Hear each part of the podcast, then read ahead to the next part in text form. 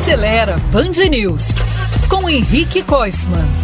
A Volkswagen brasileira está comemorando esse ano 70 anos de produção, somando até aqui 25 milhões de veículos produzidos, sendo que mais de 4 milhões deles foram exportados para outros países. Esses números fazem da Volks a maior fabricante de automóveis do país. E é claro, grandes sucessos de vendas como o velho Fusca e o recentemente aposentado Gol que foram durante muito tempo os modelos mais vendidos do mercado, têm um papel importante nessa história. A VW começou aqui só montando os carros que vinham em parte da Alemanha. O primeiro modelo fabricado aqui foi a Kombi, 1957, e dois anos depois foi a vez do Fusca Nacional. Hoje a marca conta com três fábricas em nosso país, duas no estado de São Paulo e uma no Paraná, e promete lançar 15 modelos novos por aqui até 2025.